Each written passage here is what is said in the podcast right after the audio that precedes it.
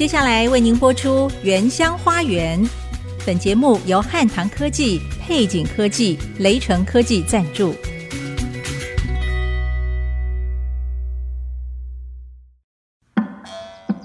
聆听部落的声音，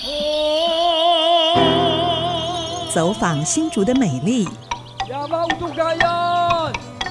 从坚实五峰起行，体验多姿多彩的原民文化，邀您莅临新竹原住民的原乡花园。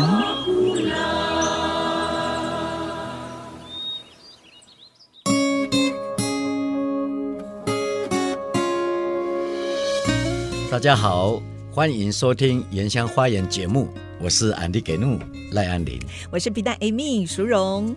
很高兴今天有机会北上采访宜兰大同乡台湾基督长老教会泰雅中会世纪教会的牧师江明清牧师。嗯啊，但是呢啊，因为最近也是非常的忙碌，我就把这个重要的责任介绍世界上最古老的乐器之一。泰雅原住民重要的乐器口簧琴，嗯，这个任务呢，我就委托了啊、呃，我们的比达艾米苏荣亲自到台北去。来访问江牧师。其实江明清牧师呢是我的同乡哎，我们是宜兰县南澳乡。他从事泰雅族口簧琴的研究呢，已经有三十多年了。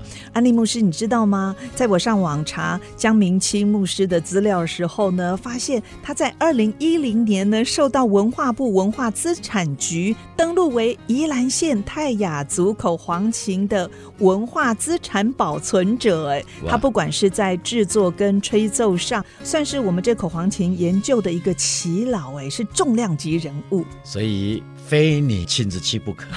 对，而且我很开心可以看到自己的同乡。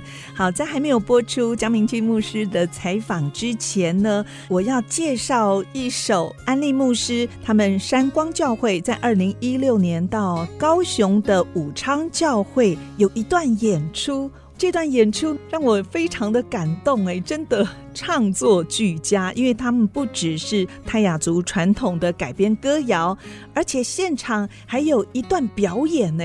安利牧师是不是可以跟我们介绍一下呢？好，这首歌是《丰收歌》啊、uh 其实这个作者是我高中的一个学弟。周景龙牧师，嗯，他爸爸是泰鲁格人，是。如果现在活着的话，应该有七八十岁了吧。我们把它翻成泰雅语，因为他是一个非常重要的一个作曲家，嗯哼，他创作了许多的脍炙人口的歌曲。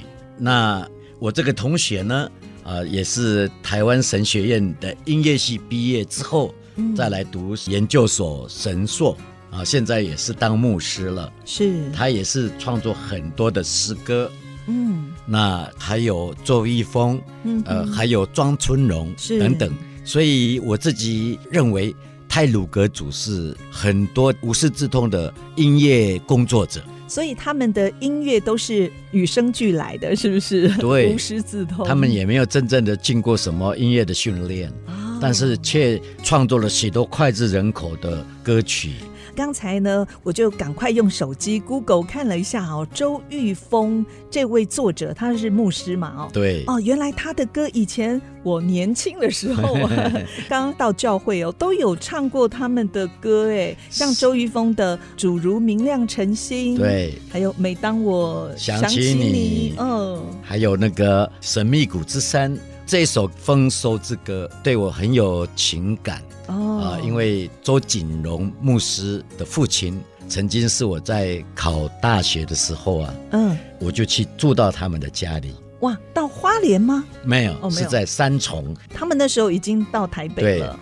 我们都是到都市去谋生活嘛。对，那他们更可怜呐、啊，就是三重的这个河道啊。哦，旁边河岸边对，有很多的那个违章建筑的那个，他们都住那里，住那里。那我呢，就是去那边苦读那个 要考大学，就借住，对，借住。哦、所以，我跟他爸爸有很深的感情在。那你一定也有看到他们就是拿着一把吉他，然后就即兴创作，对，对不对？可是非常不幸的是啊，他车祸被人家撞倒了以后，嗯。本来还有生还的机会，是，可是人家为了逃避这个责任呢、啊，是，就反复的去斩压他，然后就这样当场就死了。这样，他留下的那些手稿，后来就是我这个同学周锦龙牧师来整理。嗯其中《丰收歌》就是啊，他爸爸写的，对，是、嗯、哦。而且我看到你们在武昌教会，不只是唱，对，还有一些演出的设计哦，对，好像是看一个音乐剧一样。对，是因为要呈现原住民的部落的生活，对。然后呢，啊，小孩子在那边游玩，嗯、啊，我们大人呢就去山上打猎，对对。然后呢，还有。女生呢就在那边织布，还有捣小米，呃，捣捣小米 等等这些。嗯，然后这首歌呈现的就是要感谢上苍给我们丰富的雨水，对。啊，还有阳光，是。啊，滋润大地，然后使我们能够有这个丰收，是、哎，所以有很多的独白，然后在那边是感谢。啊，所以叫做丰收感恩祭这样。哦，丰收感恩祭，所以它的曲调是选自泰雅族传统的曲调吗？对，对对。然后做一些改编，改编这样。非常动听的一首歌，当中也会听到刚才安利牧师说的，有一段好像是在对话，对不对？对，族人之间的对话。那我们现在就一块儿来欣赏这首丰收歌。广告过后马上回来。哦哦，呀哇乌都，呀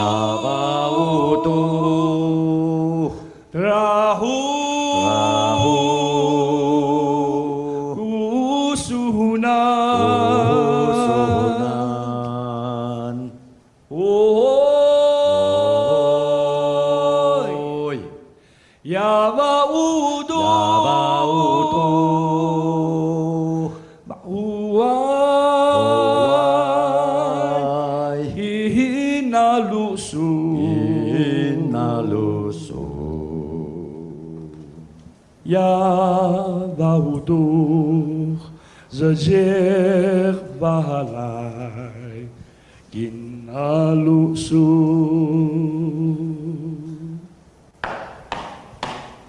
金阿鲁都嘎呀，涅瓦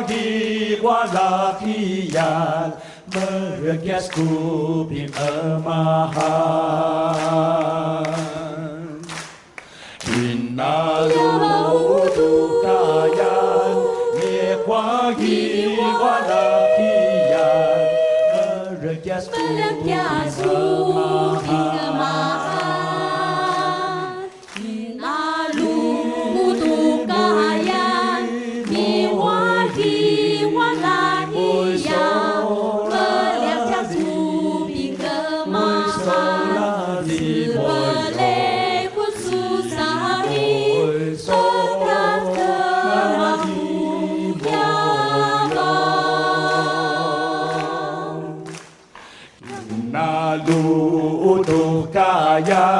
梅花一花拉皮呀，莫得加斯库平尔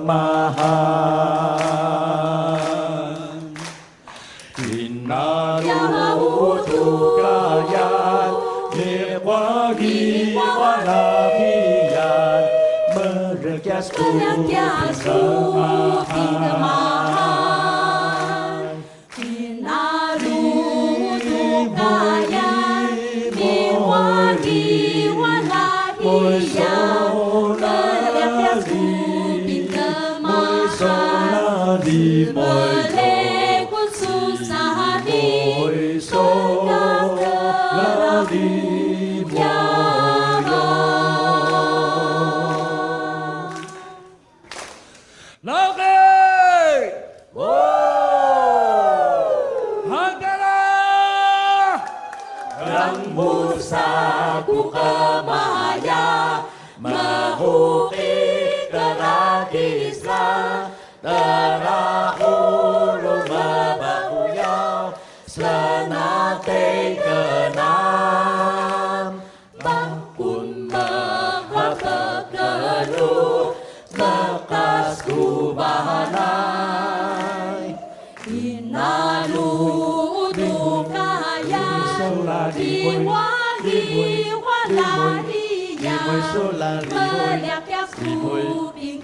玛哈。因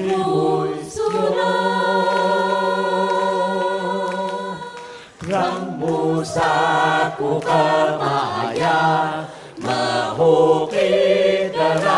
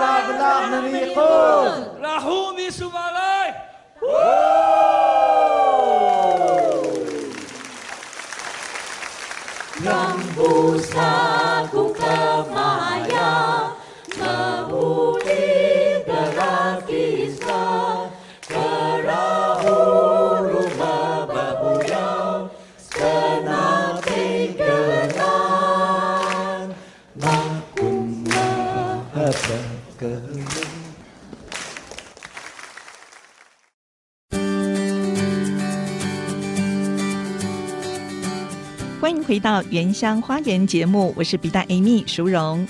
今天很高兴有机会北上，我采访到宜兰大同乡台湾基督长老教会泰雅尔中会的四季教会牧师江明清牧师。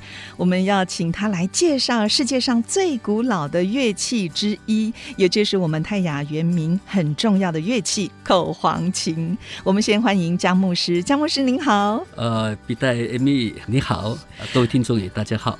江牧师，您的族名是亚维农民，是不是？是的，是的。嗯，我之前电话邀访亚维牧师，才知道原来我们是同乡哦，啊、宜兰南澳的，啊、而且我们还读同一所国中，对不对？是的，是的。你是大我一届的学长。是啊。亚维牧师从事泰雅族口簧琴研究已经三十多年了，特别在二零一零年还受到文化部文化资产局登录为宜兰县的泰雅族口簧琴制作及吹奏的文化资产保存者，同时也是木琴制作研究的耆老。我想请杨威牧师哦，先教我们这个口簧琴，我们达样怎么称它呢？鲁鲁布吗？它的名称叫做鲁布。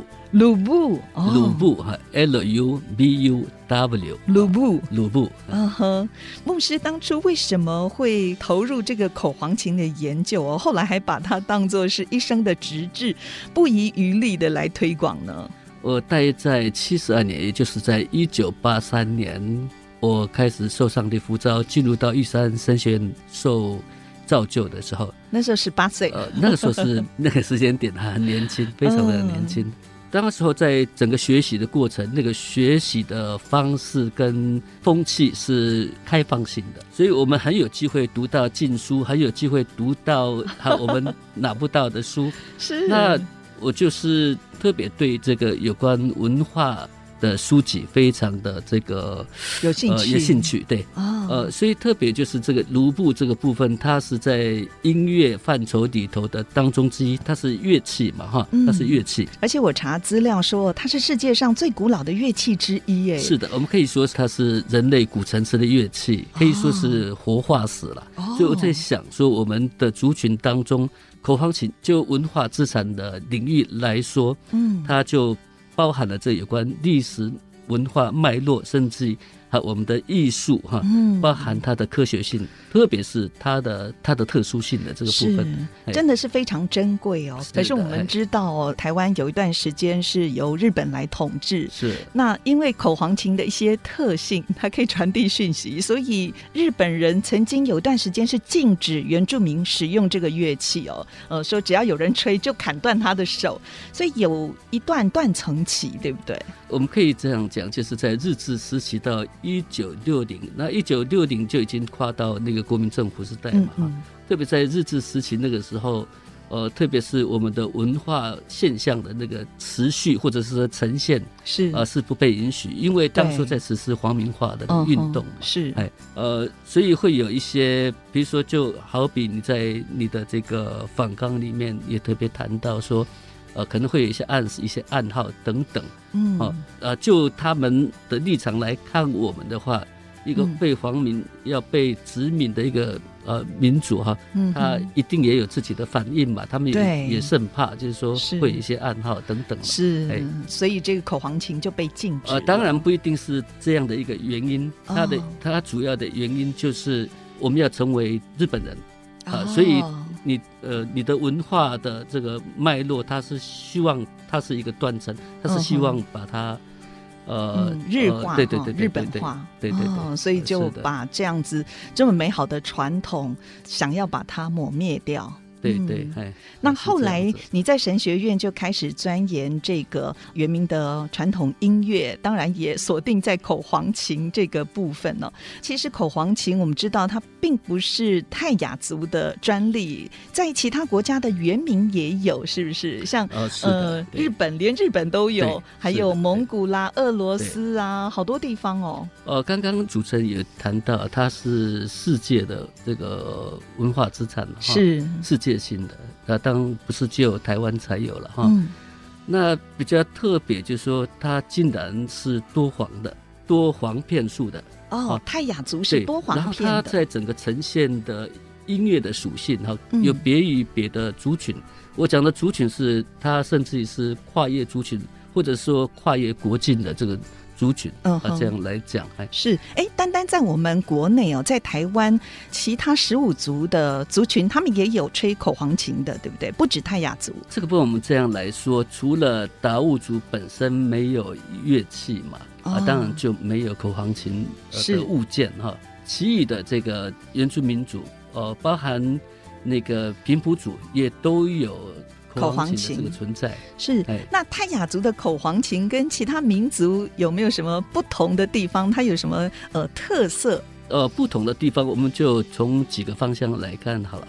来看好了，就从那个材料本身，嗯，呃，当然它的琴台是用竹制的，是呃呃因地制宜。我们答案是用竹子，呃、对，用桂竹，还有不同种类的竹子哦。是啊，哦、所以答案是桂竹。对，嗯，对，我们是桂竹哈。那还要、嗯、还要特别采集，就是说呃向阳性的哦，还有向阳性，呃、它很多的这个，所以质地会不一样，是不是？对对对对对。所以呃，就是说除了竹子，嗯，另外就是黄，特别是蛇片，就黄片的部分，黄片，黄片的部分，哦、那。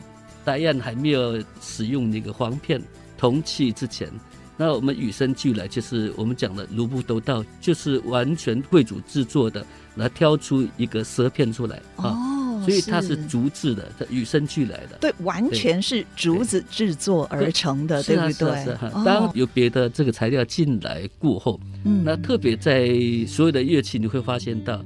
啊，铜器它是它是普遍的被使用，嗯哼，没错嘛哈，嗯、啊，但是在呃，我们除了铜器可以当做舌片，可是，在台湾原住民，比如说像排湾族好了哈，或者是卢凯，他们的铁器、金属类的部分，他们甚至也允许用那个白铁或者是铁器哦、啊，可是这个保存不易，效果也不好吗？效果不是很好，而且会那个生锈、氧化。铜片的话是会氧化，氧化稍微稍微擦一下就没什么问题，哦，啊，不会影响到它本身跟它的音色跟它的音质。对，那如果是其他材料，像你刚刚说白铁，这个就不行了。哦，那个一段时间它锈掉的话就就不能用了，对对，坏了就坏了，就嗯很难。就音色来讲也是不是很好听，是。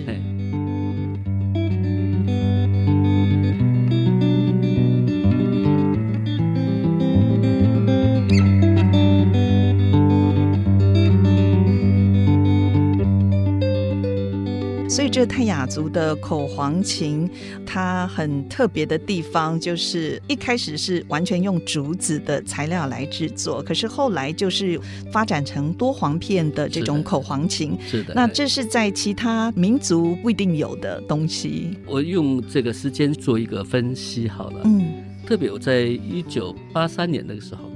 那我就看到一本书，那个叫库洛萨瓦的那个黑泽龙草所做的台湾高沙组的那个音乐，嗯啊，包含那个中央研究院第一期的那个期刊，那个呃有一篇东南亚口簧琴的这个分布是啊，当中有一些有一些图片啊，都是黑白的，非常的这个宝贵哈，对，非常的宝贵。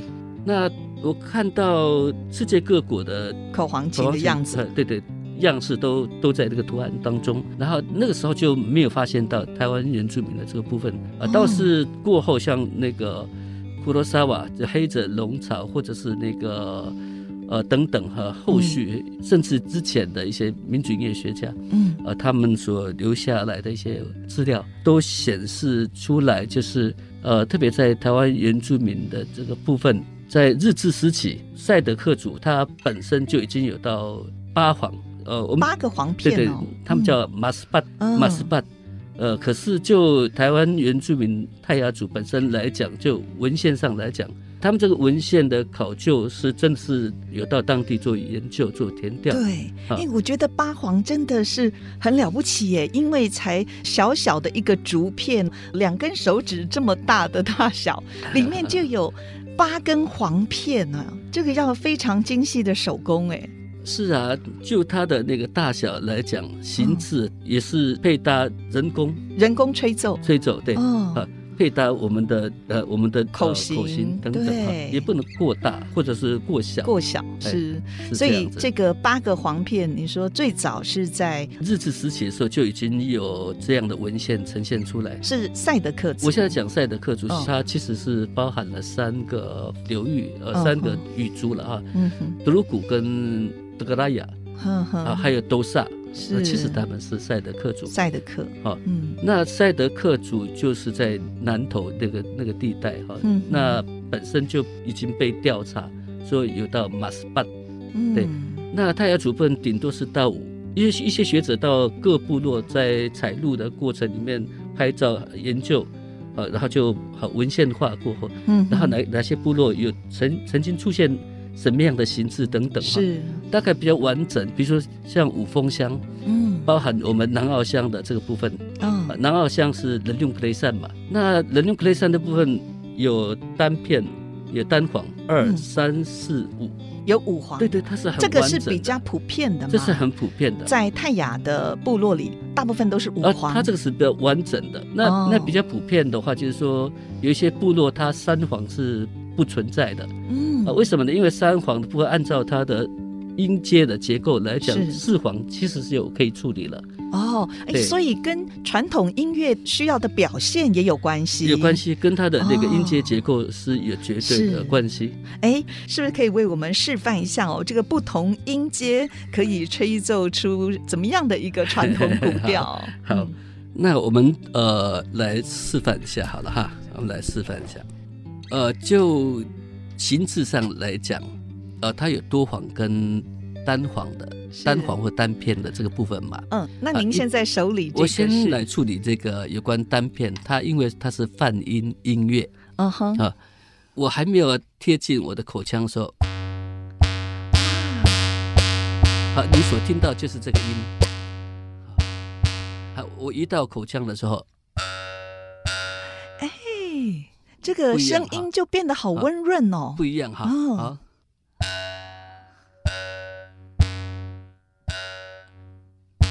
我们没有贴近口腔，我们不管是在哪个音阶上，我们听起来好像是拉拉。拉那个音，对，移过来，其实是咪的。哦，所以它是米索拉，好，维持小三度上加一个大二度，好，在这个范围里，米索拉，我们只要记得这个部分就好。哇，姜牧师也有学音乐哦，一定要学的，学那个要必备哈。嗯。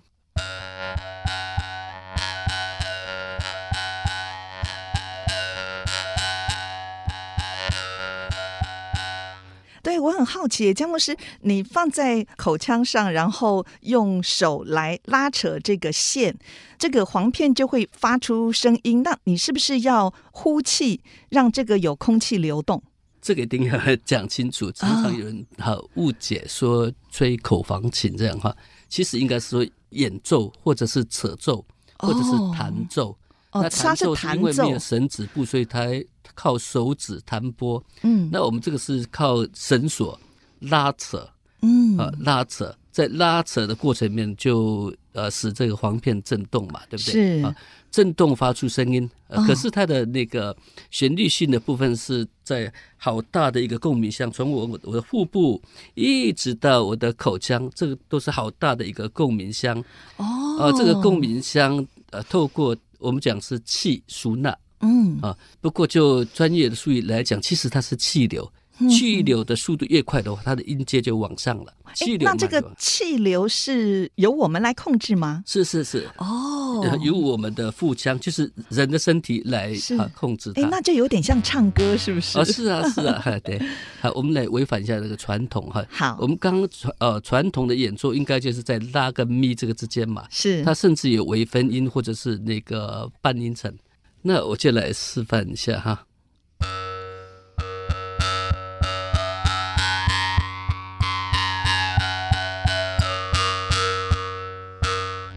咪发嗦拉西哆来咪发嗦哈，是超过那个已经超过八度了，是啊，甚至至少它可以扯奏到平均十三音律对以上。哎，可以再重复，你可以再示范一次吗？好啊，呃，从哆到。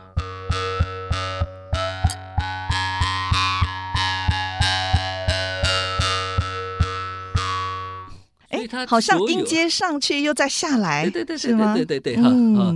其实它的音域是很宽广的，是啊。不过这个是呃，就是说已经超乎我们过去原来的音阶结构的歌谣或旋律的这个范畴啊。那其实现现在的歌也都其实可以呈现出来，都没有问题哦。不过传统的东西还是。呃，呈现传统的会比较好一点，是贴切。哎，那可不可以示范一首传统的，然后一首是我们来猜猜看，你是在弹奏哪一首歌？好啊，好啊，好。这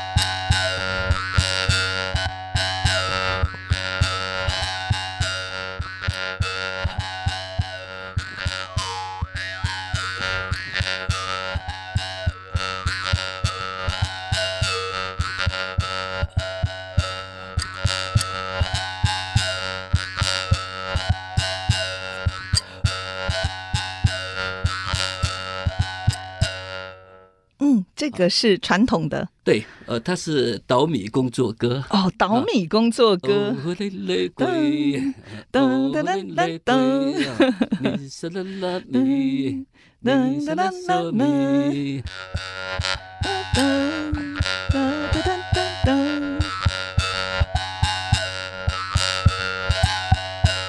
哎，在部落是不是有人弹奏，然后有人就一起唱？对。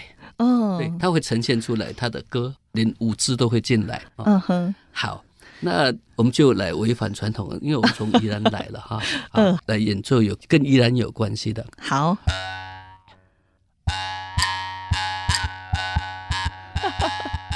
噔噔噔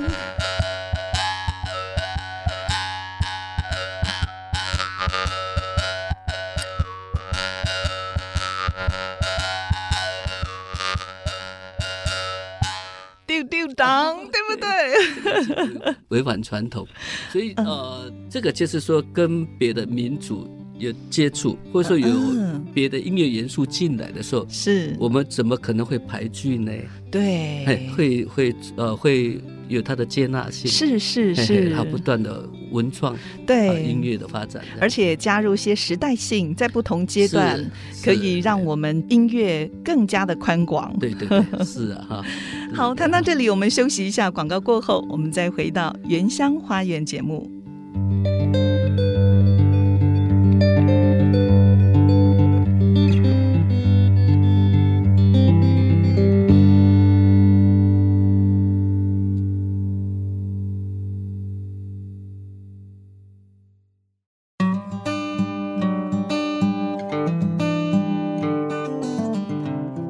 所收听的是 IC 之音主客广播 FM 九七点五原乡花园节目，我是笔袋 Amy 淑荣。今天我们邀请到努力研究保存泰雅族传统乐器还有音乐的江明清牧师、雅威牧师来到节目当中跟我们分享。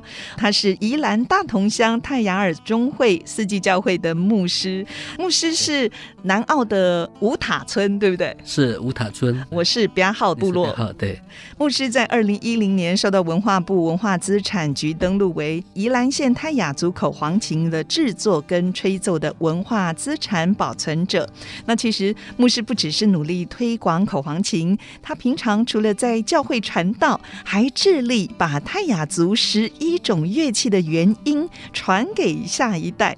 听说杨威牧师，您在住家的顶楼还设置了工作室，是不是？呃，是的，我们把家里三楼哈定。大概一个铁皮、嗯、是呃，就把那些物件东西就摆在那个地方，就设立一个工作室，方便传习。可以教民众用竹片啦、木头呃来制作，还有演奏我们泰雅族的传统乐器哦。哎、啊，传统乐器到底有哪一些呢？泰雅族有哪一些乐器？呃，传统乐器来讲的话，基本上我们可以朝两个方向来看呢、啊。第一个部分就是说。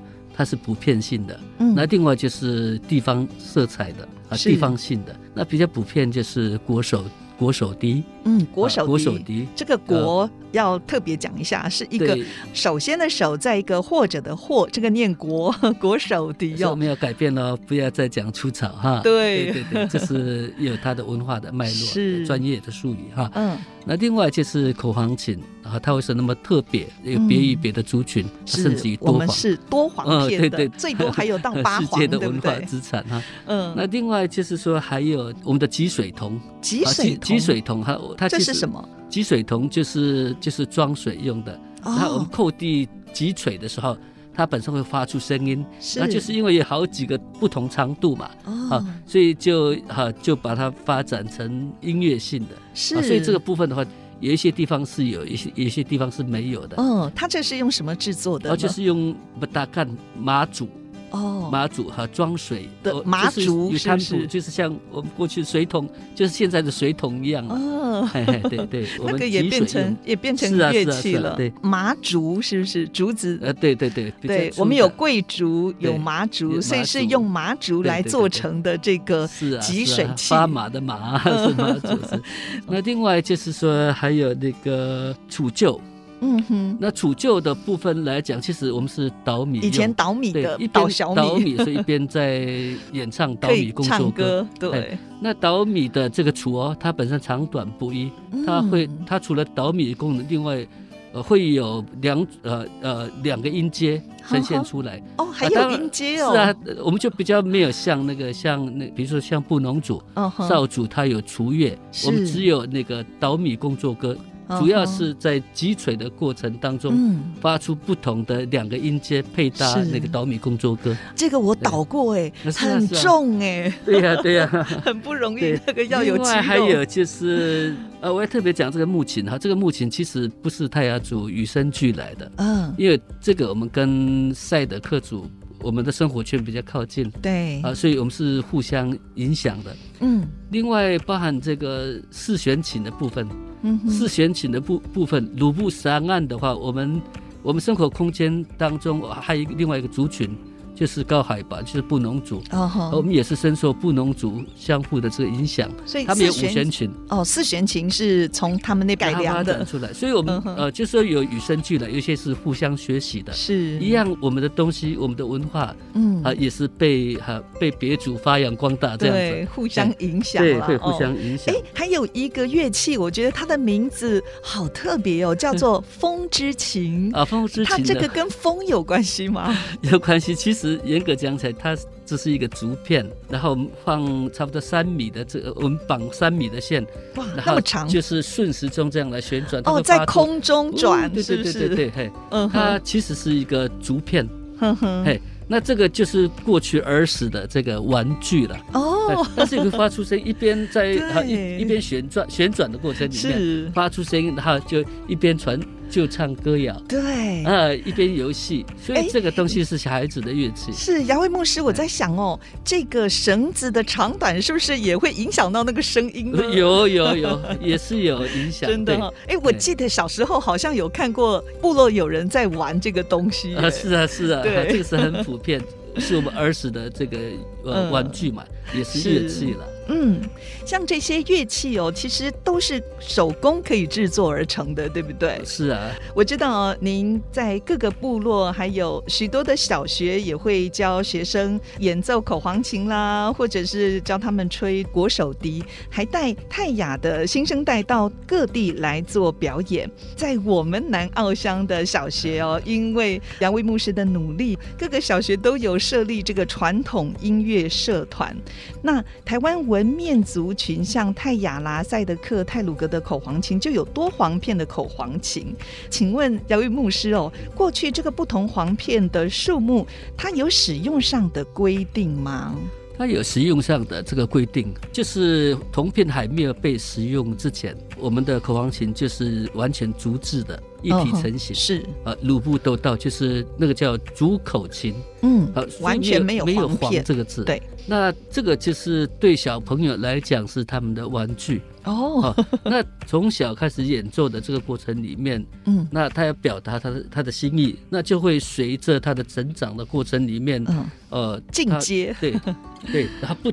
他的认知、他的意志、一些想象，跟生活的脉络、跟文化、跟那个记忆等等。对啊，他的他的面是从家里开始慢慢扩及到整个部落。对啊，他也知道怎么透过这个口簧琴来呈现，甚至也可以表达自己的情意啊，传情达意。对，包含自己的那个所心仪的啊，也可以透过这个口簧琴用口簧琴来表达。对，所以这个簧片也会越加越多，是不是？可是呃，这个过程里面一般正常来讲哈，比如说像。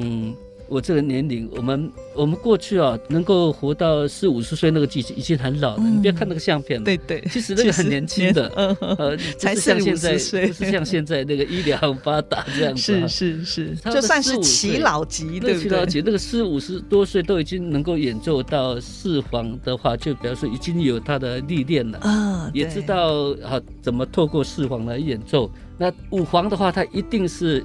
有更深、更宽广的经历，对经历，好、哦，然后然后透过口簧琴把那个脉络化，把它演演奏出来。是，那我要特别讲，比如说就黄片数来讲了啊，呃，一般四五十岁，他大概可以演奏到四簧，他是可以克服，哦，因为他知道怎么来使用这个这么宽广的那个音阶的结构。对，对，五簧的话就更老了。啊，差不多五六十岁，可是五六十岁那个时候就已经没有力量了。嗯，不过那个样子看起来是有，不过我们用机器啊靠近一点把它收纳起来的话，还是很清楚。嗯，那一般来讲的话，除了小朋友跟刚刚初学者是用竹口琴嘛，嗯，那一般那个年轻人来讲的话，他应该是可以克服二簧。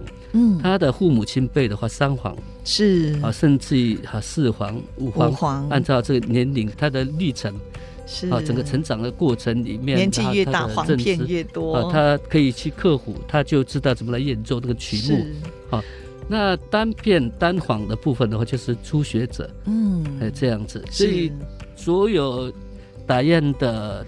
族人哈都是演奏家了，对。其实这个口簧琴，因为本身构造的关系，所以它必须要近距离的一种沟通的乐器。之前杨威牧师也跟我们分享了，哎，怎么样靠口簧琴来沟通？我就觉得泰雅族群哦，不只是爱唱歌的族群，也是很浪漫的族群哦。啊，是啊，呃、平常随身就带着一个口簧琴，一想要跟人建立关系，甚至碰到心仪的对象，就可以拿出口簧琴，近距离的谈情说爱哦。除了弹琴说爱，我另外就是我有一一个时间点刚好去采录我的姨婆哈，嗯、那个姨婆那是很特别。他是过去那个音乐学者访问的这个对象啊，是啊，他前几年已经过世了。他的名字叫白才之，嗯、白才之啊。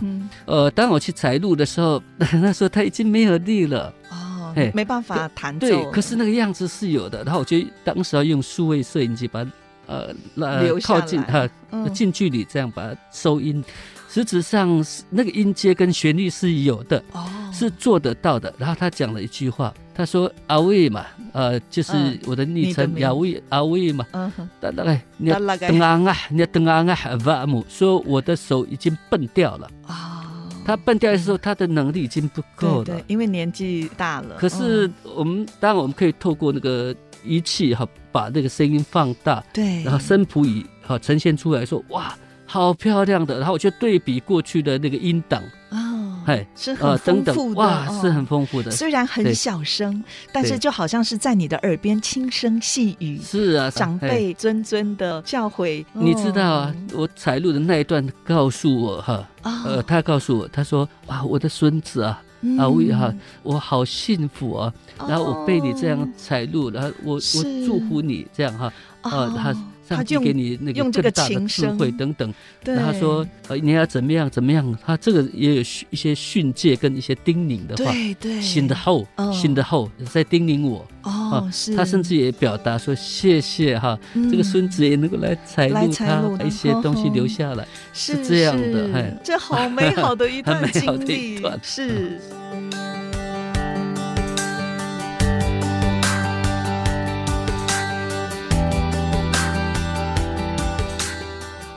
过去呢，泰雅族人是用口簧琴，就好像我们现代人啦，用手机来传递讯息。但是我觉得太冰冷了。啊啊、那我觉得口簧琴展现出它的迷人的风采，所以这个口簧琴对于我们泰雅族人的生活各方面有密切的一个连接，对不对？呃，是啊，一般人都误解说，哇，他声音太小，太小声哈，对，太小声。那因为现在是繁杂的这个社会，繁杂的世界，嗯、过去没有这个问题。是是，呃、我们我们的耳朵是很灵敏的，很清楚的，呃、是可以哈怎么演那个音频很高，那是听得到的。对，哎，我们现在什么都坏掉了，所 以无法沟通。以前我们是耳聪目明啦，对不对？没有这个问题。那那现在有这个问题，怎么去处理？那我们现在也可以靠那个 speaker，、那个、对，对，对对对对，把它扩大出来。可是我觉得扩大出来的那个感觉，跟它原本的音色又不太一样了。是啊，是啊。所以大家有想要体会这个口簧琴的迷人之处，最好就是到原民部落，让耆老们来面对面、面对面 自己来体验。对对对对，来听这个美妙的声音。今天非常谢谢雅威牧师来到我们节目当中，跟我们介绍泰雅这么美好的传统歌谣跟音乐。非常谢谢牧师您的分享，谢谢。客气了，哈，谢谢。啊，谢谢大家。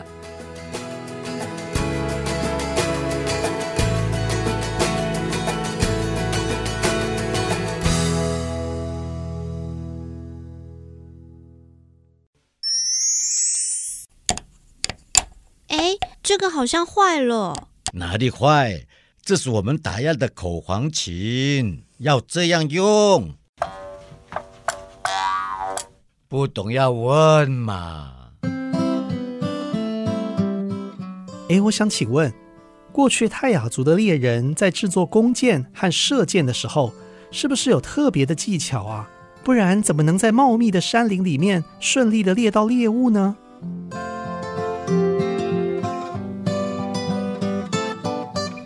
曾经拿过弓射箭的朋友一定知道，如果想要命中目标、射出好成绩，手上弓箭的品质和个人射箭的技巧就非常重要。特别泰雅男子在山林间要用弓箭猎到猎物，更需要累积多年实地狩猎的经验，才能够成为矫健神准的猎人，为族人爱戴。部落中出色的泰雅工艺师，利用竹子坚韧的特性，顺着纤维雕刻，在削竹子的时候，厚薄要恰到好处。若是竹纤维太薄，拉弓的时候容易断掉；竹纤维太厚，则没有弹性，在拉弓的时候没有办法把箭借力反弹。通常他们会做出一百六十公分左右大的弓箭，这样弓箭具有杀伤力，能顺利刺杀动物。猎人使用弓箭的时候，要用全身力量，靠脚顶住，腰部拉伸，手臂后拉，指头夹紧。箭必须摆在弓的左方，拉箭的右手放在眼皮的下后方，这样就能清楚看到箭和猎物。方便瞄准和对齐。无论是泰雅族的制弓师或是弓箭手，他们都要从小经过严格的训练，才能够成为这个领域的翘楚。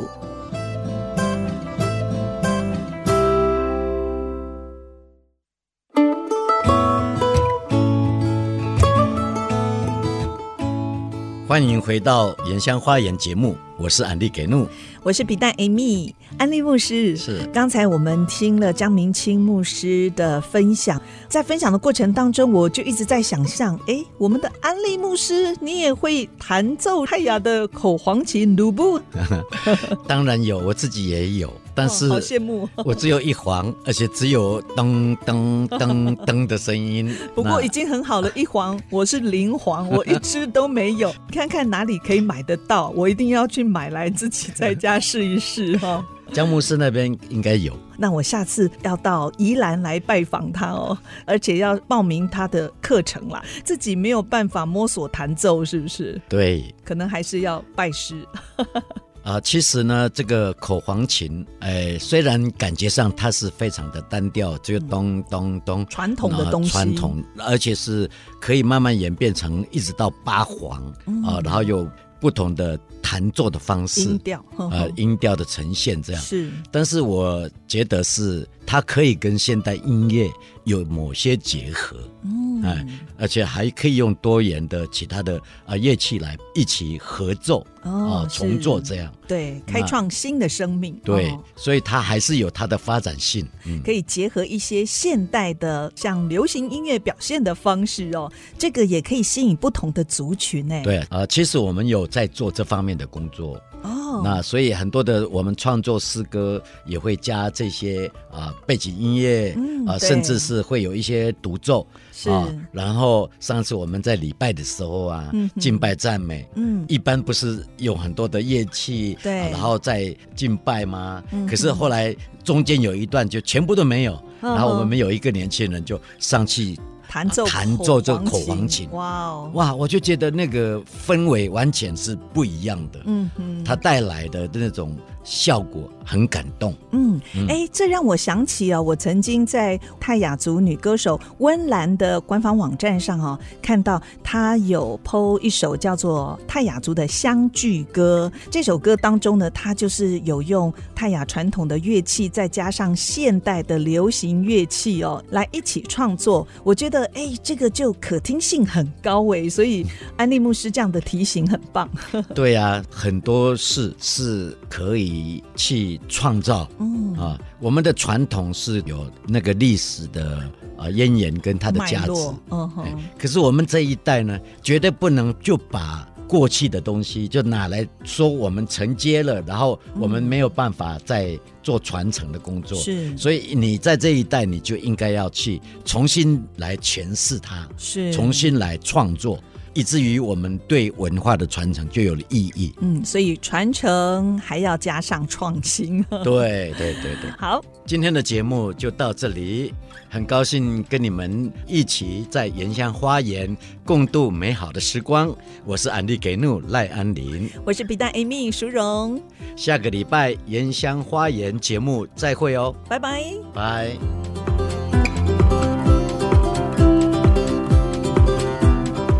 本节目由汉唐科技、配景科技、雷诚科技联合赞助，关怀原乡文化，体验在地特色，带您走进新竹原住民的美丽花园。